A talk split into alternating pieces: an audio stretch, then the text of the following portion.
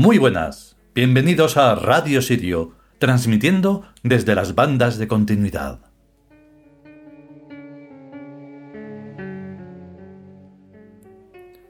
Y como decíamos ayer, pues hemos sobrepasado la prueba y llegamos con la última parte de este intrínseco y complicado, pero a la vez sencillo capítulo, donde solo estamos diciendo que lo que crees que es así, puede que lo sea, pero también que sea de otra forma, y que incluso no lo sea. Porque claro, todo está, casi todo está eh, basado en supuestos. El supuesto tiende a lo inferior. Por lo tanto, hay que em, plantearse todo ante la vida, desde lo más sencillo, como decimos siempre, a lo más complejo. Entonces, por eso este campo unitario es, vamos, vital comprenderlo porque si no, solo se está como algo, como un objeto, no como una persona o ser consciente. Por eso estamos también siendo tan pesadísimos con lo de la consciencia, y más que lo tenemos que ser, porque es lo que falta en todos los campos de la vida, ¿vale? La consciencia. Desde cualquier problema pequeñito hasta el gran problema que tiene cogido por todas partes, eh, por lo de la pandemia, a todo el mundo. Entonces, pues todo eso es una cuestión de eh, ser conscientes. Y como hay tanta inconsciencia, entonces los errores pues salen hasta por donde uno no puede ni imaginar. En fin, vamos a descubrir cómo acaba este capítulo.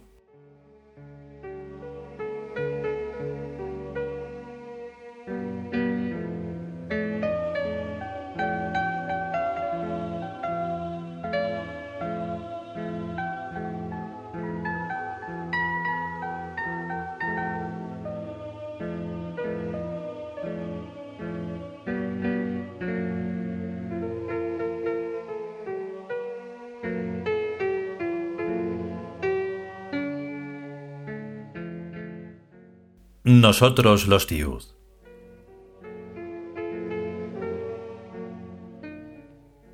Decimoquinto capítulo. El campo unitario.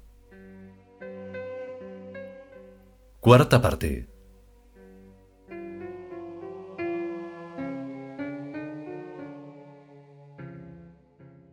En la topología o geografía del campo mórfico unitario, más allá de esta primera artificialidad y coexistiendo con ella en un tramo de transición, aparece la segunda naturaleza, de carácter mágico, o sea, el reino de la magia. De momento, ese es el sumo bien. Luego hay más superioridades, pero por ahora nos conviene asimilar cuanto podamos de ese reino.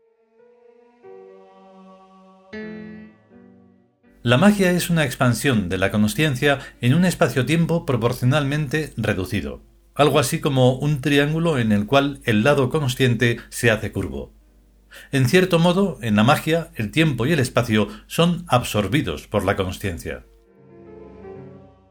Necesitamos, pues, pasar a otra definición de vida, a una vida liberada totalmente de la biología, a una vida magnética en éxtasis y eléctrica en acción. Al fin y al cabo, el objetivo de la vida biológica es alcanzar la zona de las innumerables estructuras o formas vivientes. Esa adquisición está conseguida. La vida pues está ya en condiciones de traducir al universo electromagnético todo lo ensayado por la biología, plantas, animales y seres de todas clases, pero sin materialidad. No olvidemos que la biología es a su vez una advenediza en el mundo de las estructuras minerales y cuánticas. Una forma de hacer distinta a las anteriores formas de hacer en el magma matemático de los puntos geométricos, que es lo único que hay en el fondo de todo este asunto. La famosa materialidad no es más que una inercia, una lentitud relativa en los movimientos interiores de cualquier porción de espacio-tiempo de una piedra, por ejemplo. La piedra nos parece rígida porque somos muy impacientes. Si nos tomáramos la observación con calma, veríamos que con los millones de años la piedra se va hinchando como una patata cocida, como un globo, como una nube de gas, hasta disolverse en el espacio. Con paciencia, la materia y la energía pasan a convertirse en pura estructura. Pues bien, Eso es a donde está yendo el universo físico a su lenta velocidad material. Puede alcanzarse mucho más rápido yendo por el camino no del espacio, sino de la consciencia. Intrínsecas dificultades en ello no hay ni una sola. La técnica para hacerlo consiste, primero que nada y ante todo, en no morirse nunca verdaderamente. Cambiar de cuerpo cuantas veces haga falta, pero morirse de verdad jamás. La inmortalidad debe ser asumida por la conciencia desde lo más alto de sus cielos a lo más hondo de sus abismos. Ninguna razón, argumentación o palabra, venida de donde viniere, ni puede ni debe disuadirle de esta convicción íntima y total. Es cuestión de vida o muerte, de ser o no ser.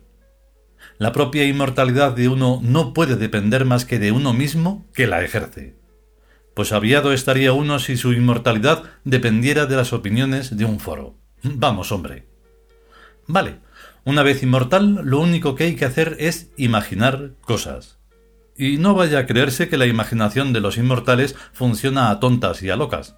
Es una facultad que avanza estrictamente por vías lógicas.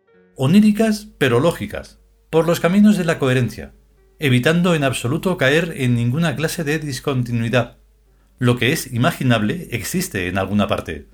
Es imaginable precisamente porque, de algún modo, es detectado, sondeado, puesto en evidencia, por espontánea emisión de su mismidad y por reflejo de nuestra búsqueda.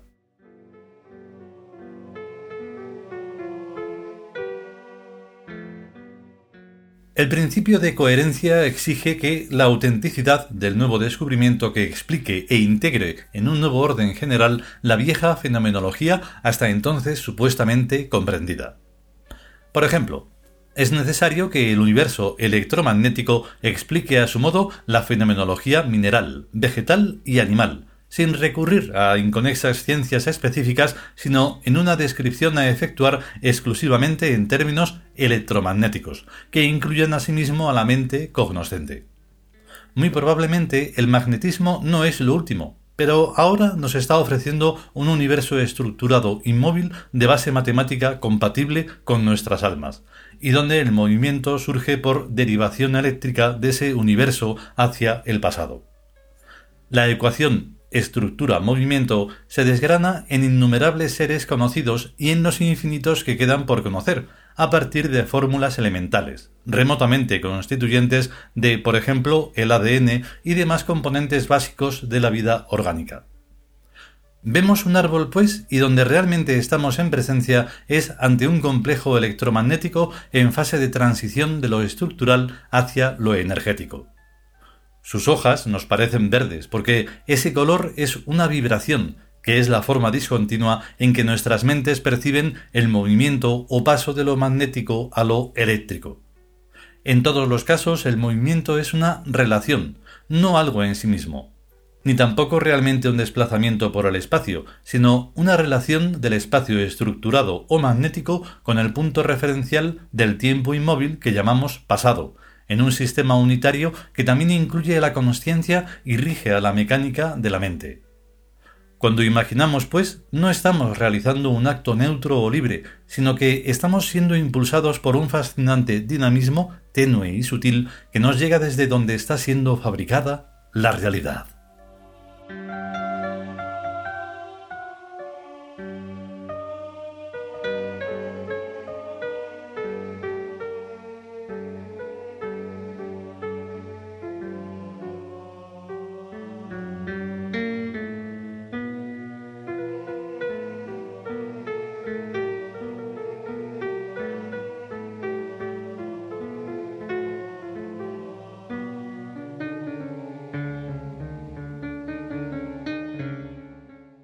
Y hasta aquí esta última parte, la cuarta, del decimoquinto capítulo, el campo unitario, del libro Nosotros los Tiud.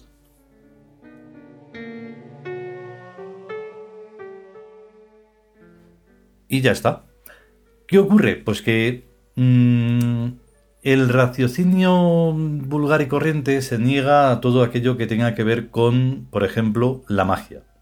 El reino de la magia. ¡Puf! ¿Qué se, entiende por magia en el mundo humano? Pues lo poco que hayan podido ver en películas malísimas, lo poco que hayan podido leer en libros malísimos y todo aquello que simplemente está supuesto y argumentado mínimamente. Entonces cuando estamos hablando de magia estamos hablando de la cosa más sencilla como es que puedan funcionar cosas que no podíamos imaginar que ocurrieran hace solo pues 20 años. No voy a decir ni siquiera 100 años o 500 o da igual. Porque los tiempos también van eh, teniendo estructuras rarísimas. Nosotros pensamos en el antiguo Egipto como un mundo que, no sé, mm, pues incomprensible, porque dices, no, pero si es que allí también había cosas que no podemos imaginar ahora.